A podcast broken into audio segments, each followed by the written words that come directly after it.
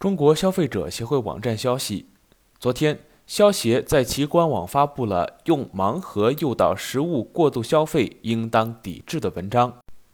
近日，肯德基和盲盒销售商泡泡玛特联合提出的低某联名款盲盒套餐引发消费者抢购以及社会广泛关注。根据这份盲盒套餐的销售规则，想要集齐整套玩偶，至少需要购买六份套餐。而其中稀有隐藏款出现的概率是一比七十二，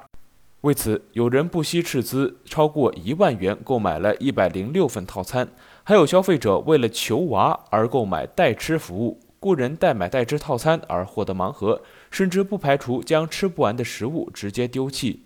在商品营销中，买赠、积分、打折、红包等花式促销方式层出不穷，只要合理合法。正常的让利促销，既让商家提高了销量，也令消费者得到了实惠，本无可厚非。但肯德基作为一家餐饮企业，其经营的快餐食品处于期限内的使用食品，按需购买使用是这类食品的特点，通常消费者不会超量购买。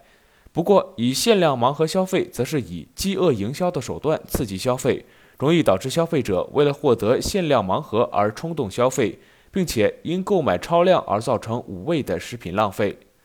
倡导节约食品、反对食品浪费是中华民族的优良传统，也是新时代的消费风尚。去年四月二十九号，《中华人民共和国反食品浪费法》正式实施，明确要求餐饮服务商要自觉抵制食品浪费，同时要提示消费者适度消费，必要时采取措施防止消费者浪费。不得诱导、误导消费者超额消费，造成食品浪费。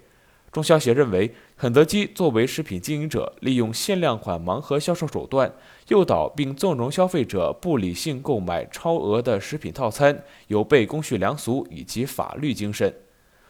物质丰裕的社会应该和文明的精神追求相匹配，同时，情绪价值的需求不应建立在物质浪费，尤其是食品浪费的基础上。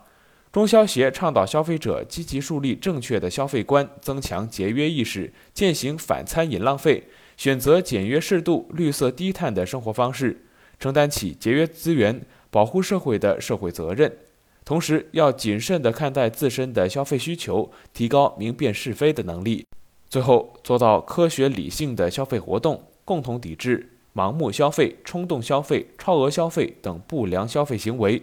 这里是羊城晚报广东头条，我是主播陈子燕。